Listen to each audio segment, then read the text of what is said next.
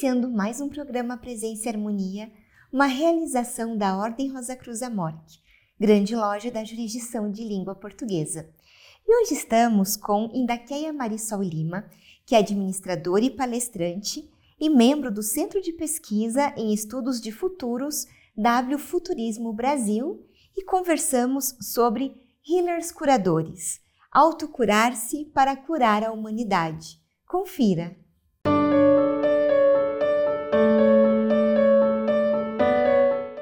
Indaqueia, que bom receber você mais uma vez aqui no programa Presença e Harmonia. Muito obrigada por atender ao nosso convite. Eu que agradeço, é um prazer estar aqui novamente. Muito bom estar com você. Então, Itaqueia, vamos começar, né? O que significa healer? Healer. Healer é um termo em inglês que significa, a tradução para o português é aquele que cura, aquele que restaura. Se a gente olhar a palavra é, curadores, e ele vem da cura, do latim, que significa aquele que tem um olhar de cuidar, de zelar, de restaurar. E como que a gente pode identificar um healer ou um restaurador? A gente identifica principalmente pela postura. É, um healer ou um restaurador, ele é uma pessoa que ele acredita no potencial de desenvolvimento humano. Ele é uma pessoa que ele acredita no seu próprio potencial, então, ele introjetou aquela frase que Jesus disse: né? Se tiverdes a fé do tamanho de um grão de mostarda e pedir para um monte, mova-se daqui para lá, ele moverá, você será capaz de fazer coisas incríveis. Então, ele tem a conexão interior. Aquela pessoa alegre, ela tem uma visão apreciativa da vida. Quando ela entra no ambiente, ela procura estar isenta de julgamento é aquela pessoa que procura exercitar o amor, é aquela pessoa que mede as palavras e que ouve. E a gente anda muito carente, né, em saber ouvir. Sim, a gente anda, a carência é tão grande, Vivi, que a gente percebe que as pessoas têm uma necessidade muito grande de falar. E um diálogo que deveria, deveria ser um com o outro acaba sendo um depois do outro. E às vezes a, a pessoa que está falando com você, ela nem presta atenção, ela já está é, pensando no que, que ela vai responder. Então, não existe esse exercício do ouvir. E quando a gente ouve o outro, a gente para para prestar atenção, o ouvir é o acolher, o ouvir ele é o dar o respeito, o ouvir é fazer a pessoa se tornar presente. É, ouvir é um exercício de amor e o ouvir cura. E como estamos falando, né, já que estamos falando dos healers, dos restauradores, como que se dá essa restauração? Bom, essa restauração se dá através da medicina né, vibracional ou a medicina da energia sutil, que ela foi né, descoberta praticamente por Einstein, que levantou o, o lençol disso quando ele falou sobre a energia quântica, e principalmente sobre a teoria da relatividade. E é muito interessante isso, porque a partir desse momento a humanidade começou a ver a energia como algo é, físico também, não só aquela questão de uma coisa mais sutil, mas através da alimentação, através da própria respiração, através da vibração e dos movimentos.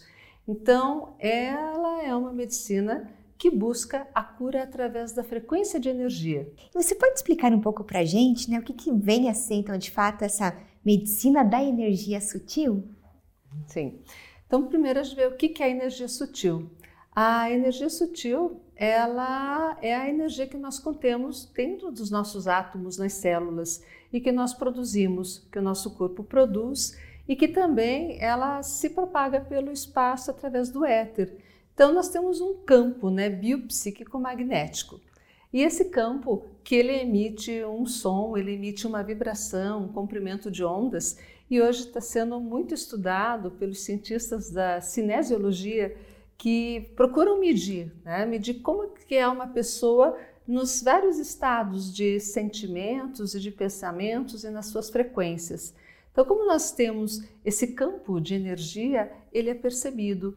E essa interação que a gente já está aqui nós já estamos fazendo uma interação energética, mesmo que a gente não consiga ver a olho nu. Então, essa interação manifesta os sentimentos, manifesta as intenções e principalmente os pensamentos. Então, um restaurador, ele restaura, tem várias outras formas, mas uma delas, a medicina trabalha muito com essa questão né, da energia em movimento e da intenção, principalmente. E essa cura, né? Você falou dos restauradores. Ela é uma cura individual ou seria uma cura coletiva? Hum, ótima pergunta. Quando a gente pensa tradicionalmente no processo de cura, a gente imagina alguém né, que venha ou que tenha um conhecimento, detenha um conhecimento, uma técnica ou uma tecnologia hoje, né, e que possa é, fazer o processo de cura. Porém, é, a cura ela é coletiva. Ela acontece, ela acontece nos dois níveis. A partir do momento que eu estou é, fazendo um processo de cura, e quando a gente fala cura, Vivian, é a, às vezes até é o próprio hum, jeito de eu manter o meu pensamento numa vibração elevada. Eu estou promovendo uma cura em mim ao meu redor. Então, o curador e quem está sendo curado aprende muito. E principalmente porque a gente se vê no outro. Então, um processo de interação. E a cura se dá através do amor, da energia do amor. E tem uma coisa bacana, que um restaurador, ah, porque curador parece uma, uma, coisa muito forte, né? Nossa, você vai lá e vai curar a pessoa, ou a gente está com a intenção. Ela só acontece a partir do momento que o outro também autoriza. E tem uma frase de Aristóteles que é muito bacana, que diz assim: se você quer ser curado, então você está disposto a abandonar todas aquelas coisas que te fizeram doente ou que te fazem doente? Uhum. Então, só existe cura né, com os dois lados, por isso que ela é interativa. Com certeza. E como que a gente pode perceber essa energia sutil? Olha, essa energia sutil, de forma técnica, a gente pode perceber, primeiro, individualmente, até um exercício muito fácil das mãos. Que a gente né, esfrega umas mãos nas outras e a gente vai percebendo essa tensão, essa onda de calor. E quando a gente faz uma interação com outra pessoa, com os batimentos cardíacos também existe essa frequência que também ela é esperada e ela é vivenciada e também ela pode ser mensurada. Uma outra coisa é através dos nossos campos de energia. Então, é percebível quando a gente entra no ambiente, não tem ambientes que às vezes você se sente mais confortável ou com pessoas que você se sente mais é, além de confortável, você sente que existe uma interação maior, como nós falamos, uma alquimia, uma química. Uhum. Né? Então, isso se dá por quê? Porque às vezes as pessoas estão numa mesma frequência de vibração. A música proporciona muito isso. Então, quando a gente está alegre, quando a gente está animado, a gente está numa frequência de ondas positivas. Então, a, a cura ela se dá através dessas frequências. E você poderia falar para nós sobre as sete emoções e a relação com os órgãos? Sim. É, as sete emoções, vamos é, trabalhar um pouquinho com a medicina tradicional chinesa. É, nessa medicina técnica milenar, eles é, percebem que as emoções elas afetam diretamente, podem ser uma das causas é, internas das doenças, porque através dos meridianos, que são os canais de energia por onde passam as energias que mantêm o nosso corpo eletricamente também pulsando e que são usadas muito na acupuntura.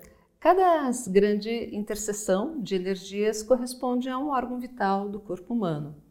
Então, é, se existe uma emoção em excesso, né, ou a repressão dessa própria emoção, ela vai afetar o órgão. Então, por exemplo, alegria em excesso. Né? ela é, drena a energia do meridiano do coração. Então, o que acontece? Né?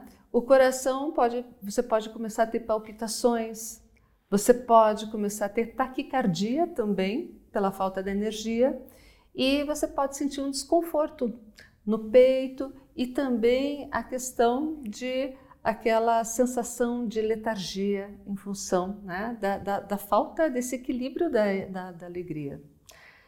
Outra é, emoção né, são, é, que, que, que, é, dá um impacto muito grande é a raiva. Tá?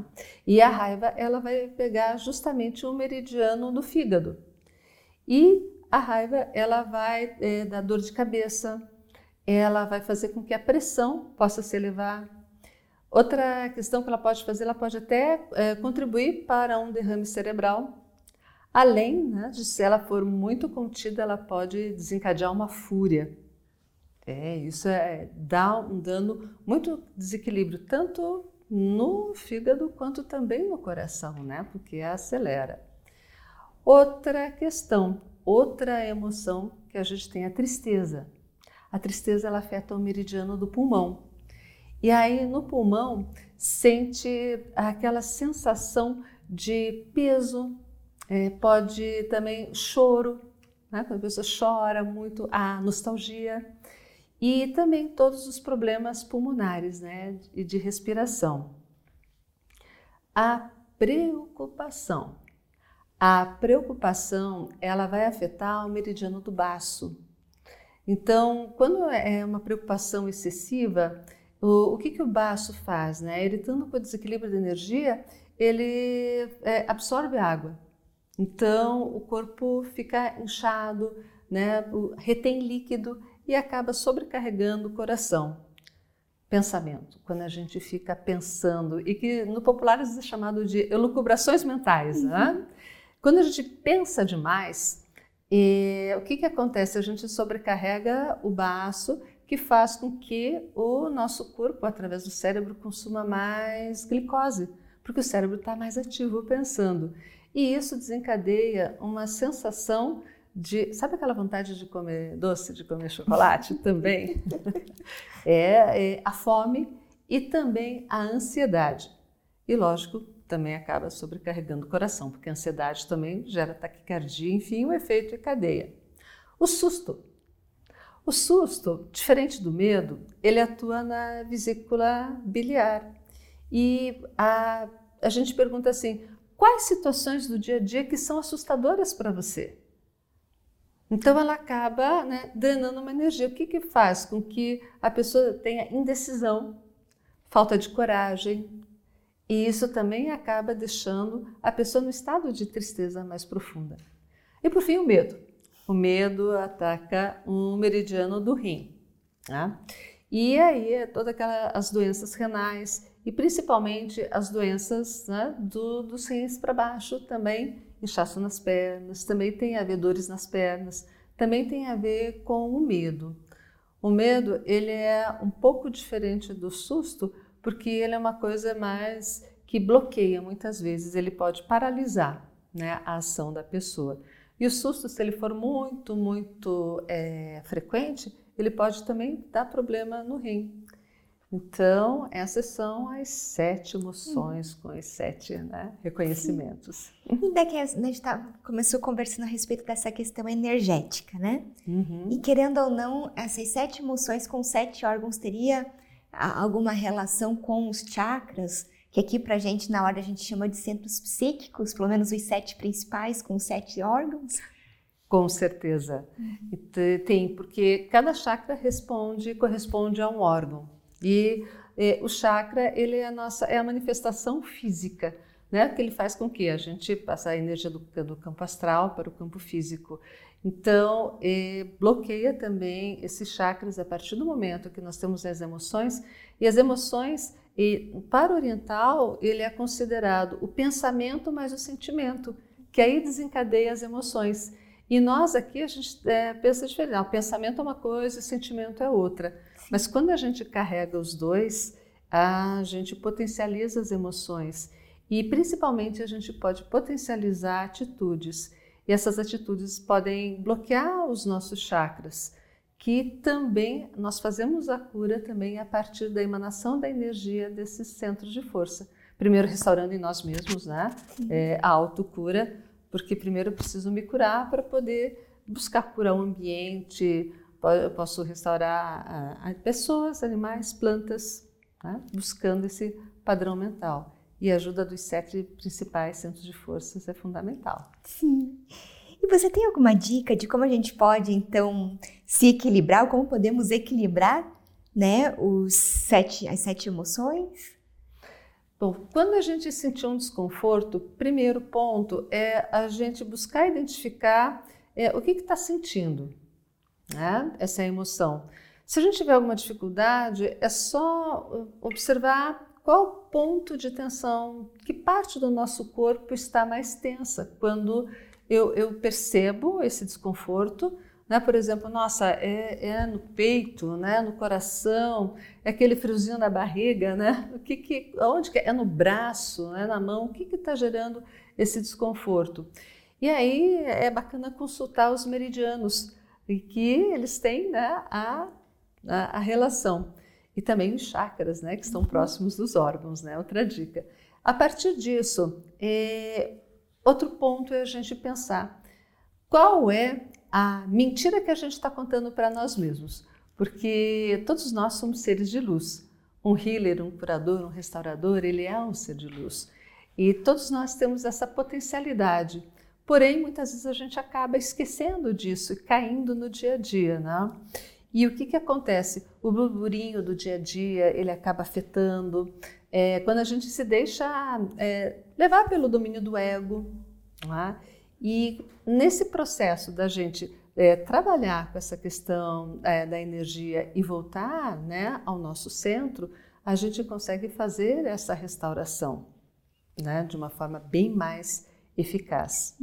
Você comentando algumas questões eu consigo relacionar com a ordem, quando a gente fala a respeito de adotar uma atitude né, mental positiva, a importância de pensamentos, palavras e ações, uhum. né? a questão vibracional mesmo, né? Por exemplo, como nós falamos dos centros psíquicos, cada centro psíquico está associado à vibração de um som vocálico. Isso tudo que eu estou comentando com você faz sentido dentro né, desse, desse conceito que você está trazendo para a gente? Totalmente, porque eu vejo que todo se integra. Então, faz sentido, porque a partir do momento que eu vejo a mentira que eu estou contando para mim, qual que é a mentira? Muitas vezes assim, ah, eu não me sinto capaz, né? E eu não consigo, quando eu bloqueio, quando eu sinto tristeza, quando eu estou deprimido, e aí às vezes eu tenho uma crença limitante.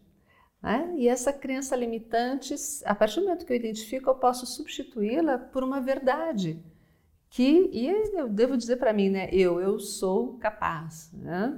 Eu sou um centro de luz, né? Eu consigo atrair pessoas né, que são pessoas boas ou pessoas interessantes, dependendo né, do, de qual situação que eu estou é, me relatando. E toda essa questão da ordem que você traz, ela é primordial, porque ela busca para alertar o ser humano a ter um equilíbrio na vida.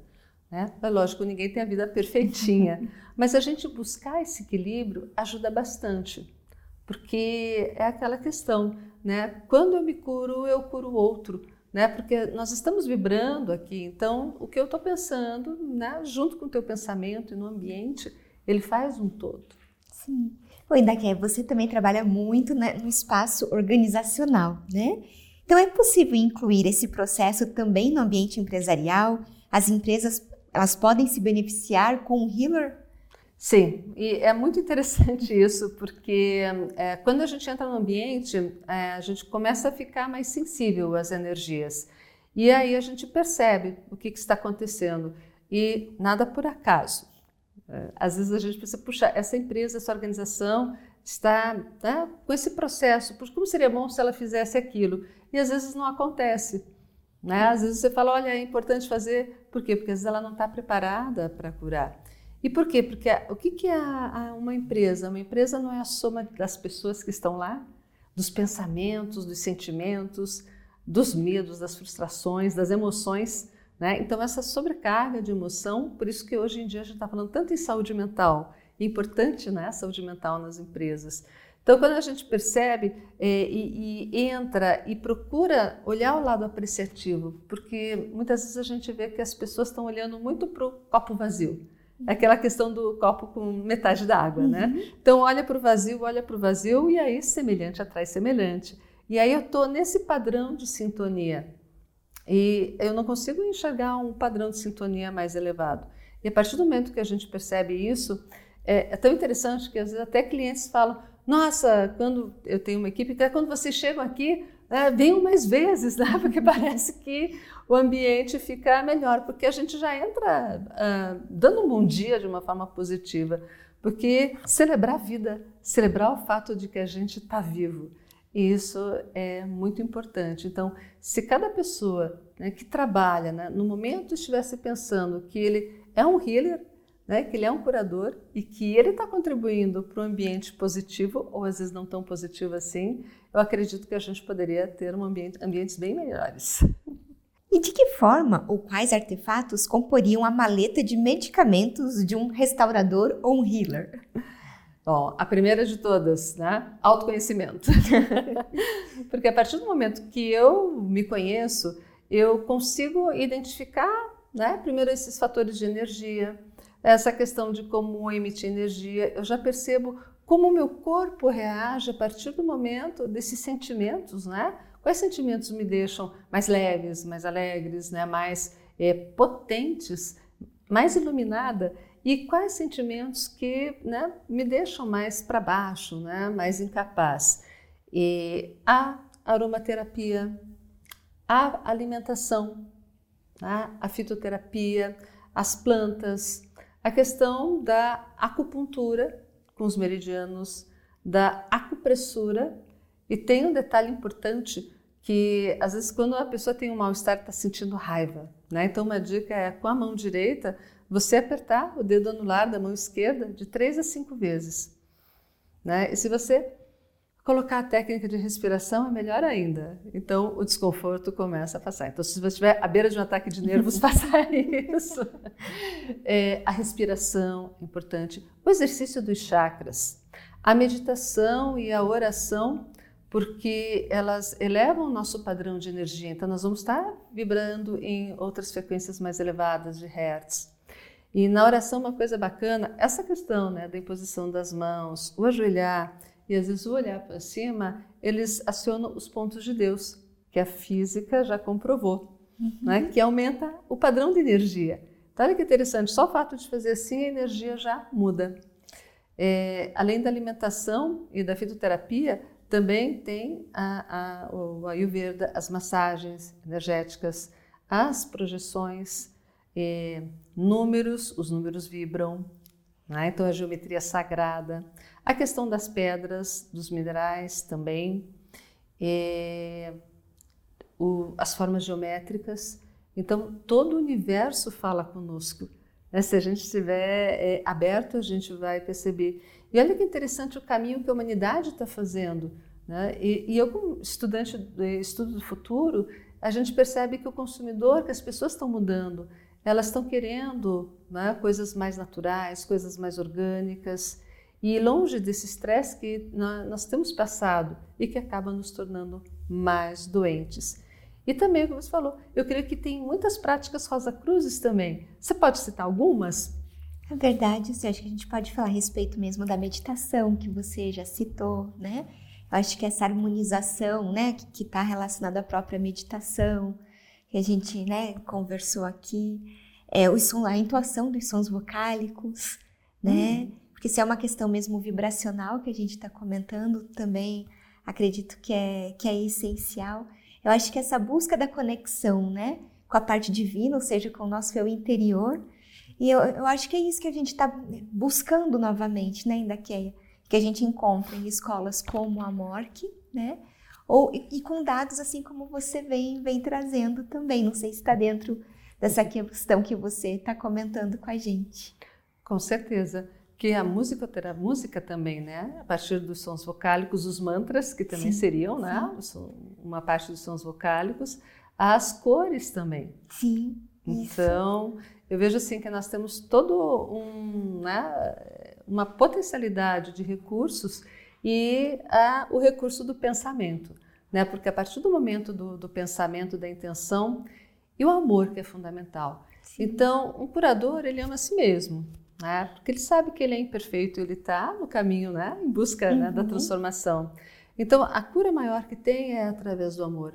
Então, o amor, uma elevação do pensamento, né? A partir do momento que eu penso numa pessoa, ela, eu já me conecto com essa pessoa. Então, é a conexão do coração. E é uma energia tão poderosa que ela é capaz de restaurar mesmo, né? E de curar a partir do momento que eu tenho um olhar amoroso para o outro, sem fronteiras. Uhum. Né? Não só o apego àqueles que me são próximos, mas a humanidade como um todo. Sim. E isso é tão interessante que até o Ho Oponopono mudou. Né? Porque agora, do fato da evolução da humanidade, agora ele é eu aceito, eu amo e eu agradeço. Uhum. E você gostaria de deixar uma mensagem para quem está nos assistindo? Ah, uma história sempre, né? Por favor. Primeiro, a reconexão consigo mesmo, né? Que a partir do momento que eu me reconecto com o meu poder, eu me reconecto com a fonte, com Deus, com a energia universal, com o arquiteto do universo, né? Com um lugar de sabedoria e de luz. E acreditar em si. E aí tem uma história de um monge que caminhava toda manhã por uma mesma estrada.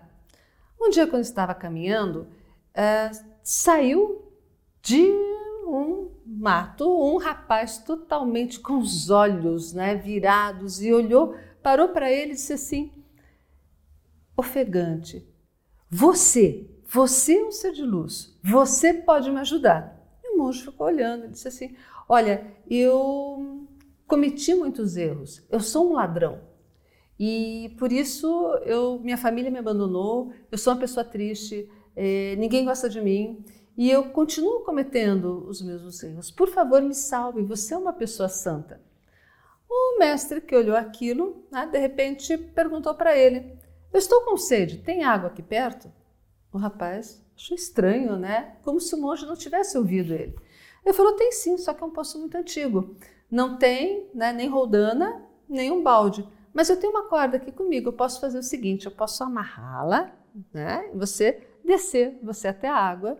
E a partir do momento que você saciar a sua sede, né, você dá um puxão na corda, me avisa que eu né, te puxo. O mestre falou: ótimo, perfeito. E assim fizeram. Foram à beira do poço. Ele desceu o monge. O monge tomou água e depois falou: pode puxar. Aí o rapaz puxou. Não veio nada, né? Puxou com mais força e também sentiu a tensão, mas não veio nada. O rapaz se esforçou, falou: Meu Deus, que peso, o que está acontecendo? Aí ele parou na beira do poço, olhou para baixo e falou, e viu que o monge estava agarrado numa pedra. Daí falou: Cara, que que é isso? Né? Desse jeito você não vai sair nunca daí. Daqui a pouco vai ficar escuro e aí não tem como ninguém te tirar daqui, né? Solta essa pedra. E assim o monge fez. Soltou a pedra e subiu à superfície, olhando para o rapaz e rindo como um monge sábio. Né? O rapaz ficou sem entender, ele disse assim: É, o que aconteceu comigo, né? de você com toda a tua força que você teve, com toda a tua vontade e força e energia, você não conseguiu me tirar de lá, porque eu estava preso à pedra. Assim, eu também não posso te salvar, porque você está apegado a esse seu sentimento de menos-valia, a esse seu sentimento de tristeza, esse seu sentimento de não merecimento. Então, larga sua pedra, larga esses sentimentos. E aí a pergunta é: ao que a gente ainda está apegado, o que a gente ainda está segurando? Então, essa é a verdadeira cura. Indakeia, muito obrigada por toda a sua participação conosco hoje e por contribuir aqui conosco. Obrigada. Eu que te agradeço. Aproveito para lembrar do nosso e-mail presenceharmonia@morte.org.br. É muito importante para nós essa via de comunicação que nós temos com você que nos assiste.